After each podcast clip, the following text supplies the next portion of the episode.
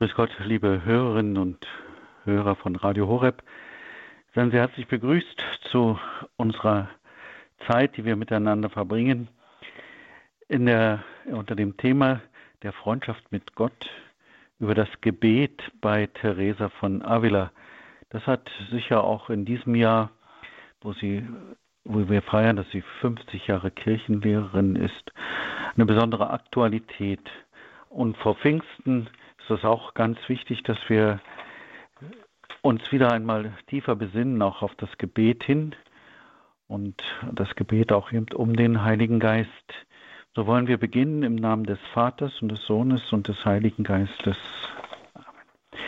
Herr, wir danken dir, dass du deinen Heiligen Geist in unsere Herzen ausgegossen hast, dass du uns immer wieder Menschen schenkst, wie Teresa von Avila, die uns in die Tiefe deiner Liebe hineinführen, die uns einen Weg zeigen, um in der Freundschaft mit dir zu leben und immer mehr das zu werden, was wir sein sollen, Christen, Christen, die aus der Liebe zu dir und zu den Menschen leben, Christen, die ganz auf dem Weg sind mit dir und die Zeugnis geben von dir, dem Lebendigen und Auferstandenen. Grundlegend für Theresias Gebetsverständnis und ihre eigene Gotteserfahrung ist die Umschreibung bei Theresa immer wieder auch mit biblischen Bildern, die sie ganz von der Freundschaft, von der Brautschaft, die sie versteht als ganz realistisch, die auf die sie sich immer wieder bezieht, ist es sicher erst einmal auch das Johannesevangelium. Ihr seid meine Freunde, wenn ihr tut, was ich euch gebiete. Ich nenne euch nicht mehr Knechte, denn der Knecht weiß nicht, was sein Herr tut. Euch aber habe ich Freunde genannt, weil ich alles, was von meinem Vater gehört habe, euch kundgetan habe. Von dieser Freundschaft ist Theresa fasziniert. Und es ist ihre Erfahrung, dass wir frei in Gott sind. Und sie weist uns, besonders auch in ihrem letzten Werk, den Weg zur inneren Burg, einen Weg dahin. Aber auch andere Bibelstellen prägen sie, wie Jesaja, Jesaja 62. Denn wie der Jüngling sich mit der Jungfrau vermählt, so werden deine Kinder sich mit dir vermählen. Und wie der Bräutigam seine Freude an der Braut hat, so wird dein Gott Freude über dich empfinden. Diese ganz tiefe, innige Gemeinschaft mit Gott, das ist das, was Theresa uns hinterlässt. Das ist ihr Lebenszeugnis. Wir sind geliebte Kinder Gottes. Ja, sie geht in ihrer inneren Burg, dann später sogar eins, ganz eins mit Gott, Braut, Bräutigam in den sechsten und siebten Wohnungen. Die Verlobung, die Hochzeit, Braut, Bräutigam. Das ist ihr Bild, das ist das Bild, was auch äh, im Karmel immer wieder lebendig, immer lebendig ist. Das dritte ist das aus dem Buch Hosea. Und ich will dich mir verloben auf ewig. Ja, ich will dich mir verloben aufgrund von Gerechtigkeit und Recht, in Liebe und Erbarmen. Und ich will dich mit mir verloben in Treue. Und du sollst mich, den Herrn, erkennen lernen. Und dieses Erkennen lernen, das ist das, was Theresa uns hinterlässt. Diese biblischen Bilder und diese Lehre. Die Liebe zu Gott muss wachsen und soll zu einer wachsenden Vertrautheit mit dem Göttlichen gegenüber entfacht werden. Daher lenkt Therese ihre Aufmerksamkeit in ihrer Gebetslehre nicht auf die Betrachtung von Glaubensgeheimnissen, sondern auf die Person Gottes als des Freundes und des Geliebten. Und immer wieder sagt Therese, schaut ihn an, schaut auf ihn. Und sie bringt auch immer wieder die Beispiele. Sie selbst trägt immer ein, auf Reisen eine, hat sie eine Jesus-Statue. Sie hat immer etwas, worauf sie immer ein Bild von Jesus, ein Bild, worauf sie schaut. Das ist für sie ganz wichtig und das ist auch für uns eine Hilfe, wenn wir auf ihn schauen, das ist schon Gebet. Da gibt es Austausch in diesem Blickkontakt. Für mich ganz persönlich, neben dem Kreuz, diese Medaille vom Antlitz Jesu, die so wunderbar, wo Jesus so in dieser sein Leid, das verklärte Leid, dieser Friede, der aus die, seinem Antlitz, das Turiner Grabtuch ist es ja, strahlt, ihm immer ähnlicher werden. Ihm gilt es in der Einsamkeit zu begegnen. Ihn gilt es kennenzulernen und mit unserer ganzen Existenz zu lieben, sich seiner Liebe und Gegenwart im Gebet zu öffnen. Und das haben wir auch schon erfahren, es bleibt nicht ohne Folgen. Die Erfahrung aber auch, dass Gott oft uns fremd ist, Andersartigkeit Gottes und der eigene, und dann stoßen wir auf unsere eigene Unzulänglichkeiten. Auf Gottes Liebe zu antworten, verursacht oft in uns auch eine schmerzliche Spannung der Sehnsucht. Johannes vom Kreuz sagt das einmal so, du hast mein Herz verwundet, warum heilst du es nicht? Also diese Sehnsucht, diese Liebe, dieses Spüren, von Gott angerührt zu sein, aber auch gleichzeitig zu spüren, wie fern wir ihm sind oder auch zu sehen, was in uns an Dunklem ist. Theresa schreibt darüber in ihrer Autobiografie, die wieder, sie sieht, die Seele der Mensch sieht die große Verblendung der Vergnügungen und wie sie sich mit ihnen nur Mühsal einhandelt, sogar schon in diesem Leben und Ruhelosigkeit dazu. Welche Unruhe, welche geringe Zufriedenheit, welche vergeb welches vergebliche Abmühen. Hier sieht der Mensch nicht nur die Spinnenweben in seiner Seele und die groben Fehler, sondern jedes Stäubchen. Mag es noch so klein sein, weil die Sonne hier sehr hell leuchtet. Und so erlebt sich eine Seele, so sehr sie sich auch um ihre Vervollkommnung bemüht mag, insgesamt als sehr schmutzig, wenn diese Sonne sie wirklich erfasst. Es ist wie mit einem Glas Wasser, das ganz klar ist, solange die Sonne nicht hineinscheint. Wenn sie aber hineinscheint, sieht man, dass es voll Staubteilchen ist. Dieser Vergleich trifft haargenau zu. Und das ist es. Wir werden in diesem Blick auf Jesus immer sensibler für unser eigenes Leben. Wir spüren unser Unvermögen und Theresa hat in einer Zeit ihres Lebens sich dann einfach zurückgezogen. Sie hat nicht mehr innerlich gebetet. Sie hat nur noch die vorgeschriebenen Gebete gesprochen, aber sie fühlte sich nicht würdig überhaupt mit diesem großen Gott zu sprechen, zu ihm zu beten, in dieser Vertrautheit. Sie fühlte sich unwürdig. Später warnt sie ihre Schwestern davor, das innere Gebet, also diesen Blick auf Jesus, dieses Sprechen hin zu ihm, beten, sagt sie ja, inneres Beten ist Widersprechen mit einem Freund, mit dem man gern und oft zusammen ist, mit dem man vertraut ist, einer Freundin. Das hat sie eine ganze Zeit nicht gewagt. Und später, wie gesagt, sagt sie zu ihren Schwestern, unterlasst nie das innere Gebet. Und wenn ihr auch fallt und wenn ihr in Sünde seid, aber unterlasst es nicht. Ihr tut euch selbst Schaden, weil der Herr sich nach euch sehnt, weil ihr diese Sehnsucht Gottes gar nicht erwidert. Das schreibt sie mit ihren eigenen Worten. Es ist ihre Erfahrung und das ist auch für uns ganz wichtig. Egal was im Leben immer wieder passiert, auch da, wo wir uns verstecken vor Gott, wo wir sagen, wir sind gar nicht würdig, Christen genannt zu werden, wenn wir gefallen sind oder wenn wir selbst durch das Gebet so sensibilisiert sind und unsere Ecken und Kanten mehr spüren als andere ihre Ecken und Kanten spüren, da auf ihn zu blicken. Blickt auf ihn. Er liebt euch, er verändert euch. Er wartet, sagt sie immer wieder. Er wartet und hat Geduld, bis ihr ihn ergreifen könnt. Das Gebet führt, sagt Theresa, zur Selbsterkenntnis. Diese Selbsterkenntnis, und das soll uns eben nicht entmutigen, sondern eben befähigen, alles von Gott zu erwarten. Das ist die innere Armut zu spüren und die Heiligen des Karmel, auch unser Gründer, erwähnt, gerade bei seinen Pfingstexerzitien und immer wieder in seinen Vorträgen, spricht er von dieser Armut. Wie wichtig die Armut ist. In der Armut spüren wir in unserer eigenen Armseligkeit, dass wir Gottes Kraft brauchen. Die Armut gibt uns die eigene Grenze, gibt uns die Möglichkeit loszulassen, ganz auf Gott zu werfen. Das ist ganz wichtig, dass wir uns nicht trennen von ihm.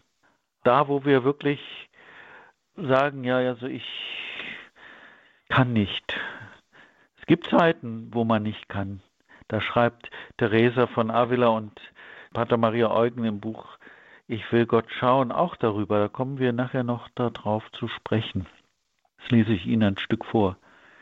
Was Theresa erfahren hat, gibt sie weiter. Deshalb legt sie auch den entscheidenden Akzent ihrer Gebetslehre nicht auf die Bereitschaft des Menschen, sich Gott zuzuwenden, sondern auf Gottes unergründliche Liebe, seine Geduld und Barmherzigkeit, mit der er den Menschen an sich ziehen will.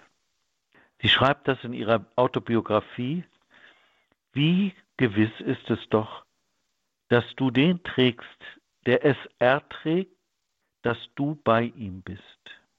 Was für ein guter Freund bist du, Herr.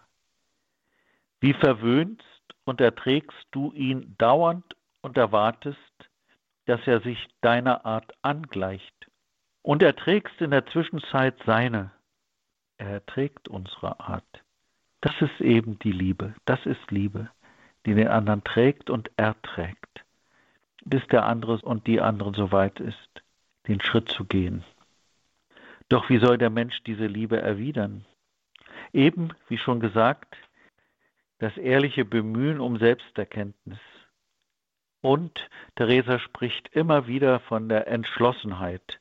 Ihr die entschiedene Entschiedenheit, sagt sie manchmal dieses Doppelte, um auszudrücken, wie wichtig und kraftvoll das ist, die Entschlossenheit, Gott mit aller mir möglichen Kraft zu folgen und ihn dadurch zu erfreuen. Gott erfreuen durch unsere Entschlossenheit, durch unsere Armut und durch unsere Armseligkeit, aber unser Wille. Und zu sehen, wie wir sind, das ist Demut. Aber die Demut ist ja nach Theresa und nach christlichem Verständnis nicht etwas, was uns niederdrückt. Demut ist nicht trauriges, gedrücktes, sondern das Streben um eine gesunde Selbsterkenntnis in Ehrlichkeit und gewissenhafter Klugheit. In Ehrlichkeit und gewissenhafter Klugheit. Die Demut ist, sich zu sehen, wie man ist und alles auf Gott zu werfen. Eben auch wieder Armut, ne? eigene Armut und die Größe Gottes zu sehen und sich freuen, dass Gott uns so trägt und erträgt. Diese Entschlossenheit, ihm zu folgen, das ist ein Akt des Verstandes, des Wollens. Ich muss mich kennen, zu meinen Stärken und Schwächen stehen. Das ist schmerzlich und heilsam. Man muss sich wirklich Zeit nehmen, um Gott kennenzulernen. Und man muss ihm feste Momente der Stille und Einsamkeit einräumen. Das ist ganz wichtig, dieses immer wieder sich auch mal zurückziehen in der Stille. Man muss, Theresa sagt, in der in ihrem Weg zur Vollkommenheit, dass es darauf ankommt, dass man mutig kämpft. Man weiß ja schon, dass man nicht umkehren darf, komme was da mag. Die feste Gewissheit anzufangen und dass man immer wieder anzufangen, neu anzufangen und dass man die Gewissheit hat, das Unternehmen wird erfolgreich sein, wenn ich mutig kämpfe und mich nicht besiegen lasse. Immer wieder aufstehen, immer wieder nach vorne schauen. Das ist das, was Paulus auch sagt. Hat uns nicht einen Geist der Verzagtheit gegeben, sondern der Mut, des Mutes, der Stärke, der Zuversicht. Die Frage nach dem Du Gottes und seinem Wesen gehört nach Theresa ganz entscheidend zum Gebetsprozess. Die Treue und Beharrlichkeit in der Übung des inneren Betens sind ausschlaggebend, nicht vom Weg abzukommen. Wie vorhin schon erwähnt, egal was geschieht, egal was ist, aber diese Treue zu ihm, die Treue zum inneren Gebet, die Treue bei ihm zu sein, immer wieder auch sich Zeit zu nehmen und Zeiten zu gönnen. Und das muss man natürlich im täglichen tun. Unter innerem Gebet versteht Theresa nicht nur das wortlose, stille Gebet, das die Betrachtung umfasst, sondern vielmehr das innere Bewusstsein, die wache und liebende Aufmerksamkeit, mit der man sich Gott zuwendet und die das Gebet erst zu einem Gebet, zu einer Begegnung mit Gott werden lässt. Im Weg der Vollkommenheit schreibt sie, wie wichtig die Grundhaltung ist, um vor Gott zu treten. So soll jede Gebetsweise das Herz für Gott öffnen und seine Gegenwart und seinen Gnadenwirken in den Menschen Raum geben. Sie schreibt, ja, sobald ihr so weit kommt, bringt euch zum Nachdenken, mit wem ihr da sprechen wollt oder mit wem ihr gerade sprecht. In tausend Lebensabläufen von der Art wie eure werdet ihr an kein Ende kommen, um zu verstehen, wie dieser Herr, vor dem sogar die Engel erzittern, behandelt zu werden verdient. Also sie spricht immer wieder von dem Freund, aber auch von dem Herrn, der über allem steht. Und sie spricht immer wieder auch davon, denn wenn eine Frau, das schreibt sie auch in dem inneren Weg der inneren Vollkommenheit, denn wenn eine Frau glücklich verheiratet sein will, rät man ihr nichts anderes, als das herauszubekommen, sogar wenn ihr Ehemann ein viel niedriger gestellter Mann ist, also herauszubekommen, was ihm gut tut. Das meint sie. Nun also, meine, mein Bräutigam will man denn in all dem von dir weniger Aufhebens machen als von den Männern? Wenn ihnen das nicht richtig erscheint, dann sollen sie dir wenigstens deine Bräute lassen. Also sie geht da auch drauf ein, wieder dieses Braut-Bräutigam-Verhältnis, dass man sucht, den Bräutigam zu sehen, was tut ihm gut. Und das sollen wir im Gebet auch immer das Dasein bei Gott, Fürbitte halten, bei ihm sein. Darüber nachzusehen, was ihm gefallen kann und welcher Grund sie hat, um ihn zu ertragen, nicht zu wollen, dass sie mit einem anderen spricht, da sie mit ihm alles besitzt, was sie sich wünschen kann. Das ist in ihrer Sprache so ausgedrückt, dass der Bräutigam Jesus für uns einmalig sein soll, dass wir mit ihm alles besprechen, dass wir immer bei ihm sind, dass wir ihm vertrauen und dass wir auch schauen, wie können wir Jesus auch in manchen Dingen trösten. Wie können wir Jesus auch unsere Welt hinhalten, die Menschen, die um uns sind, auch das Leid der vielen, und das alles immer im Blick auf dem Kreuz, im Blick auf die Liebe, im Blick auf die Menschen, die mit uns auf dem Weg sind, die wir zu Gott tragen. Also diese Grundhaltung seiner Gegenwart, das Herz für Gott öffnen und seine Gegenwart und sein Gnadenwirken in uns Raum geben. Betrachtung, Nachsinnen über einen biblischen Text ist zu unterscheiden von der Beschauung. Also Betrachtung, wenn wir einen biblischen Text nehmen, Theresa bringt das auch in einer Gebetsform, ist anders, als wenn wir darüber ins Gespräch kommen, wenn wir einfach auf ihn schauen. Die Initiative bei allen übernatürlichen Gebetsformen der Beschauung geht allein von Gott aus und ist durch keinerlei Gebetstechniken produzierbar. Sie spricht immer wieder davon, dass was wir zutun können, ist eben diese Meditation, das sich Zeit nehmen, das vor Gott sein. Und das andere schenkt der Herr. Man, wenn man so plötzlich Momente hat, wo man ganz stark spürt, ja, jetzt ist er da. Jetzt habe ich ihn. Jetzt kann ich mein Herz ihm öffnen. Er schaut mich an. Ich bin ganz bei ihm. Und oft geht es uns ja auch so, wenn wir solche Momente haben, dass wir in Staunen, in Dank, in eine Freude kommen. Aber das ist nicht etwas, was wir, was wir produzieren können, wenn wir brav das und das tun, sondern wir bereiten uns in Treue vor, bei ihm zu sein, ein, eine Betrachtung, einen Text zu nehmen, auf ihn zu schauen. Das können wir tun. Das andere, das tut er. Das andere, das schenkt Gott. Wir spüren auch immer wieder, dass wir im Gebet zerstreut sind. Wir schenken uns Gott und doch immer wieder erleben wir, wir können unsere Gedanken nicht abtun von dem, was uns begegnet. Und Theresa gibt da einen Rat, sich in die Einsamkeit zurückzuziehen und sich in die Gegenwart Gottes im Inneren der Seele bewusst zu machen. Also immer wieder sich dann zurückzuziehen, bewusst zu machen, jetzt bin ich da. Jetzt ist er da und ich bin hier bei ihm. Und da sagt sie eben, ich bitte nur, dass ihr ihn anschaut. Das können wir im Alltag immer wieder tun oder wenn wir in der Messe sind und die Gedanken schwirren, sich sofort zurückholen, auf ihn zu schauen, im Inneren unseres Herzens, in den, in den inneren Augen.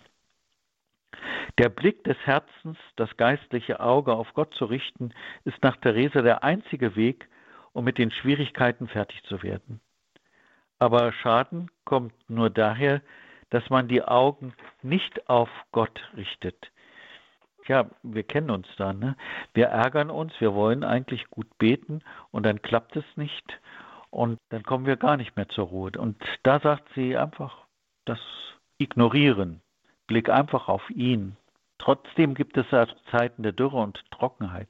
Theresa sieht in diesen Erfahrungen eine Zeit der Erprobung und der Erläuterung. Und Theresas Klugheit sehen wir auch wieder in ihrer Biografie, wo sie schreibt, wir sollen bedenken, dass die Seele an den Leib gebunden ist. Wetterfühligkeit, Krankheit und so weiter. Dann soll die Seele aus Liebe zu Gott für den Leib da sein. Also ganz klug auch. Wir zwingen uns oft, es geht mir genauso wie Ihnen sicher auch. Ja, wir stehen dann unter einem Druck, aber ich habe doch diese Zeit und ich möchte doch jetzt eigentlich auch gerne bei Gott sein. Und man hat Kopfschmerzen, man hat vielleicht die Nacht nicht geschlafen oder Wetterfühligkeit ist bei mir auch so ein Thema. Und dann ist das Gebet eigentlich so trostlos. Aber dieses anzunehmen, ist mehr Gebet. Und was Theresa sagt, dann soll die Seele aus Liebe zu Gott für den Leib da sein. Sich dann hinlegen oder rausgehen die, in die Natur. Es ist eine wichtige Angelegenheit, die Seele nicht an die Kandare zu nehmen, sondern mit Sanftheit zu führen. Therese spricht immer wieder von dieser Sanftheit, nicht mit Gewalt. Wir sind ja, wir zwingen uns oft, wir sind ja auch so geprägt und wir müssen es oft auch im Alltag so sein, dass wir über unsere eigene Befindlichkeit heraus tun und handeln müssen. Und Theresa sagt immer, was ganz wichtig ist fürs Gebet, sucht euch einen geistlichen, erfahrenen geistlichen Begleiter oder Begleiterin oder Beichtväter. Sie sind nützlich und wichtig. Einerseits, so schreibt sie in der inneren Burg, ist es wichtig, einen Begleiter zu finden, der schon oder die schon einen Weg gegangen ist, und die vieles oder der viel weiß über die, ja, über die Dinge, die Theresa auch beschreibt, die es im Leben so gibt, die Fort- und Rückschritte, wie gehe ich um mit den Problemen, wie gehe ich um mit den Schwierigkeiten. Und ganz wichtig, an solchen Personen sehen wir, wie die Gnade Gottes wirkt. Was sie konnten, ich sage es jetzt mal so, geschafft haben, das schaffen wir auch. Aber sie schreibt auch immer von den Eigenschaften, die so ein Begleiter oder wie so ein Lehrmeister beschaffen sein soll. Und sie sagt, vor unerleuchteter Frömmigkeit bewahre uns Gott. Es ist wichtig, dass der geistliche Begleiter erkennt, womit er das geistliche Wachstum und die Gottesbeziehung fördern kann. Therese mahnt immer wieder, das innere Gebet nicht aufzugeben, trotz Schwierigkeiten, in Treue am inneren Gebet festzuhalten. Entschlossenheit, Mut und der feste Glaube sind erforderlich, dass Gott einen auf den Weg des Heiles führe. Vertraut der Mensch auf Gott und überantwortet er sein Leben der Führung Gottes, äußert sich das in einer tiefen Zufriedenheit, Dankbarkeit, Freude und auch Gelassenheit. Theresa schreibt immer wieder davon, dass die Beziehung jedes Menschen zu Gott einmalig ist. Wir sind keine Marionetten und wir sind auch keine Kopien, sondern einmalig. Jeder geht seinen ganz persönlichen Weg mit Gott. Und das, was immer wieder wichtig ist, Gott alles zu überlassen. Gott führt nicht alle denselben Weg. Eine heilige Kühnheit, sagt sie, müssen wir besitzen, denn Gott hilft den Starkmütigen. Gott tut unseren Willen kein, keine Gewalt an und er nimmt nur, was wir ihm auch geben. Er schenkt sich die Menschen erst ganz, wenn man sich ihm ganz schenkt. Und die restlose Hingabe mündet nach Theresa in einem ganz absichtslosen und selbstlosen Dienen. Ausdruck der Liebe zu Gott. Es ist eine wichtige Angelegenheit, sagt sie immer wieder. Das Kreuztragen ist wichtig, denn nur auf diese Weise sei man in der Lage, auch Erfahrung der Gottferne und Verlassenheit, der Sünde und Trostlosigkeit, der Teilhabe am Kreuz Christi anzunehmen. Liebe Zuhörerinnen und Zuhörer, so einen kleinen Einblick konnte ich Ihnen jetzt nur geben. Das ist tatsächlich Teresa von Avila. Kann man eine ganze Reihe über das innere Gebet bringen, über das Beten, auch in den einzelnen Wohnungen. Ich möchte jetzt nach der Pause Ihnen etwas vorlesen oder noch darüber sprechen, was Teresa, was ich will Gott schauen, über diese über das innere Gebet, über die Gebetsschwierigkeiten, die wir haben können, steht.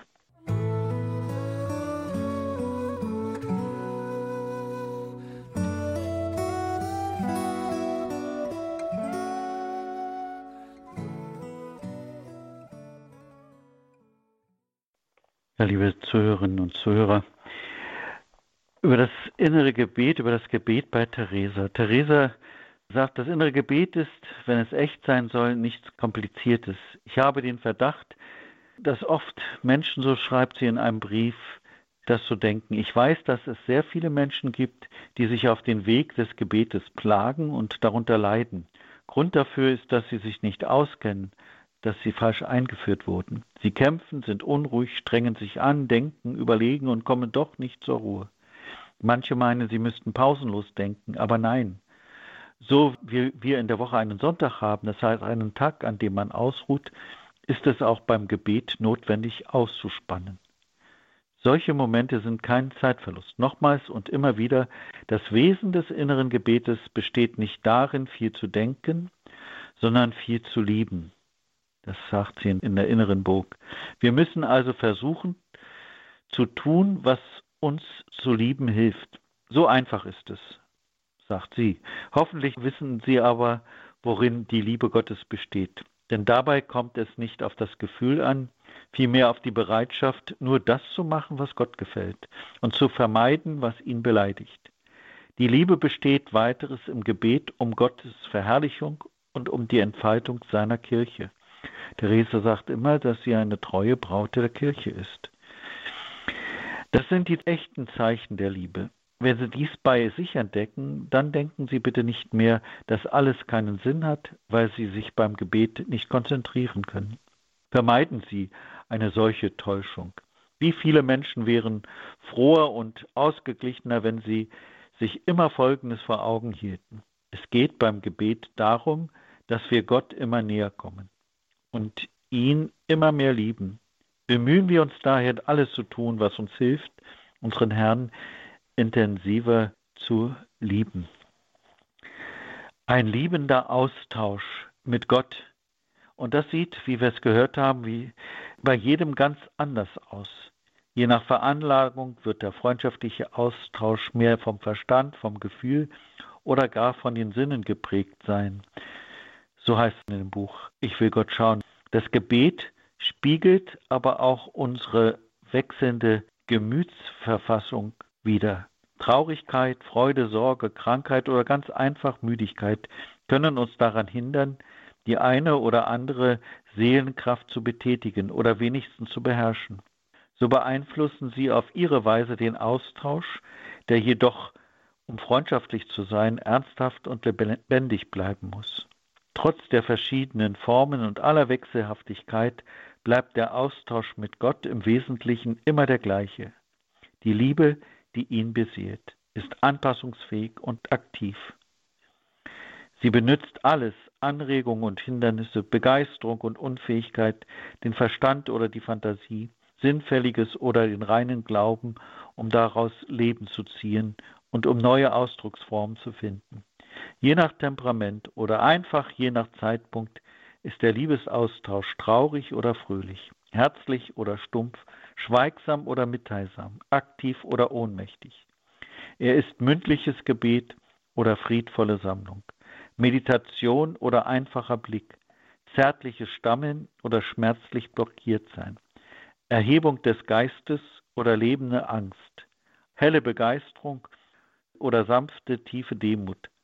Von allen Gebetsarten ist diejenige die beste, die uns im tiefsten mit Gott vereint, unsere Liebe wachsen lässt und uns zum Handeln antreibt. Also es kommt nicht darauf an, viel zu denken, sondern viel zu lieben. Das Dasein. Wenn wir die Zeiten, die wir brauchen und die wir uns immer nehmen sollten, wenn diese Zeiten halten und da sind, so wie wir gerade uns auch befinden. Und wie gesagt, der Austausch kann ganz unterschiedlich sein. Theresa von Avila sagt an einer Stelle, wenn ihr traurig seid oder Leiden habt, dann schaut auf den leidenden Herrn, der mit euch geht. Und in der Freude auf den auferstandenen Herrn. Immer den Blick auf ihn gerichtet halten. Das ist für Theresa das Wichtigste. Und das ist auch für uns. Das hinterlässt sie uns und gibt sie uns. Auf ihn schauen, Thereses Gebet ist unabhängig von äußeren festgelegten Formen. Es kennt keinen anderen Grundsatz als den freien Ausdruck zweier sich Liebende, die sich begegnen und sich gegenseitig schenken. Wenn wir das beherzigen, dass das Gebet die Begegnung ist von dem, der uns formt, dass wir die Nahrung zum Gebet und zu der Formung aus dem Heiligen Evangelium nehmen, aus der Heiligen Schrift nehmen, wenn wir das beherzigen, dass wir in allen uns bedrängenden Situationen getragen sind von der Liebe, getragen sind von der Hand Gottes, ja, dann können wir mit Paulus wirklich sagen, was kann uns scheiden von der Liebe Christi? Nichts. Denn die, die Kraft Gottes ist in uns. Theresa geht es darum, dass wir Gott in uns selbst finden können. Dieser Gedanke kann besonders jenen sehr viel Trost geben, die immer wieder Leid tragen müssen, dass Gott Leid vielleicht auch an dem, was in unserer Kirche manchmal so ist, was woran sich manche oder manch einer stößt. Der Gedanke, dass Gott in uns selbst finden können, das schreibt sie ja besonders in der inneren Burg. Also das Gebet, sprich mit einem Freund, der Gedanke, dass wir Gott in uns finden können, den sie in dem Werk Innere Burg eben vertieft. Gott wohnt in uns. Wir müssen das Gebet suchen und uns darum bemühen, nicht um es zu genießen, sondern um Kraft zum Dienen zu bekommen. Theresa sagt immer, unsere Gottesliebe wird gemessen an der Nächstenliebe. Ja, und Therese, das haben wir auch schon gehört, sagt, richtet eure Augen auf den Gekreuzigten und alles wird euch leichter werden. Also den Blick immer auf Christus gerichtet, in seiner Auferstehung, seiner Herrlichkeit, den Blick auf Jesu in sein Leben und Leiden. Blick auf Jesus, den Auferstandenen und auf seine Herrlichkeit, immer wieder auch darüber zu meditieren. Der innere Blick soll uns zur liebenden Anbetung führen. Richtet die Augen auf ihn. Die Wirkung des Heiligen Geistes, die wir dann erfahren, müssen wir uns als Geschenk vor Augen halten. Ein Geschenk, das Gott wie und wann er will gibt. Wir haben eben auch kein Anrecht darauf. Und deswegen sind auch unsere Gefühle unwesentlich. Liebe besteht nicht im Gefühl, sondern in der Bereitschaft, Gott zu gefallen. Und da immer wieder die Selbsterkenntnis, wo stehe ich, wie sieht es in meinem Leben aus? Und natürlich, Theresa, immer wieder auch in Zeiten der Trockenheit, wie am Anfang, verliert nicht den Mut, wenn du versagst. Versuche weiter zu gehen. Das ist ganz wichtig. Dieses Weitergehen, dieses immer wieder da zu sein. Auch manchmal, Theresa hat viele Jahre in der Trockenheit gelebt. Sie hat nur darauf gewartet, dass die klösterliche Zeit, damals gab es ja noch eine Sanduhr, bis die Sanduhr durchgelaufen ist. Aber sie hat es in Treue getan. Und nach vielen Jahren ist diese Treue, ich wünsche keinen von uns, dass wir so viele Jahre in der Trockenheit leben, nach vielen Jahren hat Theresa gespürt, welch ein Segen dieses gebracht hat, dieses Dasein, das Leid der Dunkelheit, aber dieses liebende Dasein. Ja, Werke der Liebe will, sagt Theresa immer, will der Herr Werke, will der Herr. Und das ist ganz wichtig für unser Gebetsleben dass unser Leben immer mehr durch diesen Kontakt mit ihm geprägt wird, dass unser Wille sich immer mehr mit ihm einigt, dass wir immer mehr eins werden mit ihm. Das ist das, was Therese uns lehrt. Die christliche kontemplative Innenschau, als wir, der Beter erfährt immer mehr die liebende Nähe Gottes und sein eigenes Eingefügtsein in das Wirken des Heiligen Geistes, das Ergriffensein von Gott. Das spüren wir immer mehr und das gibt uns, auch wenn wir, man, der Glaube dunkel ist, aber wir spüren, dass wir ergriffen sind und eben nochmal, wie ich schon erwähnt habe, du hast mein Herz verwundet, warum heißt du es nicht? Und dann christliche Kontemplation unterscheidet sich von nicht-christlicher in dieser Hinsicht, dass wir die Fülle erfahren. Die Versenkung, Gott gibt ein tiefes Verweilen der Liebe und der Blick Gott, in dem Blick Gottes auf Christus hin. Lass uns beten. Unendliche Güte meines Gottes, wer deine Nähe nicht erträgt, den erträgst du. Was für ein treuer Freund bist du, uns Menschen doch.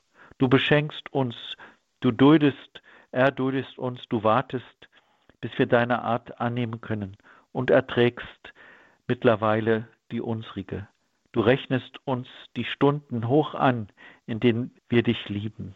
Und wenn wir unsere Schuld bereuen, vergisst du augenblicklich alles, womit wir dich gekränkt haben. Wir begreifen oft nicht deine Größe, deine Weite.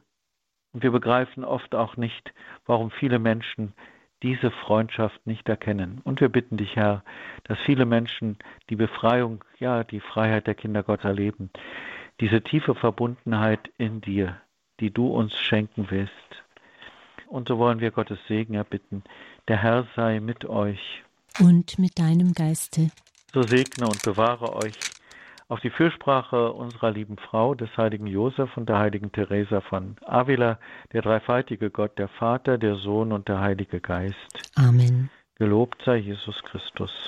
In Ewigkeit. Amen.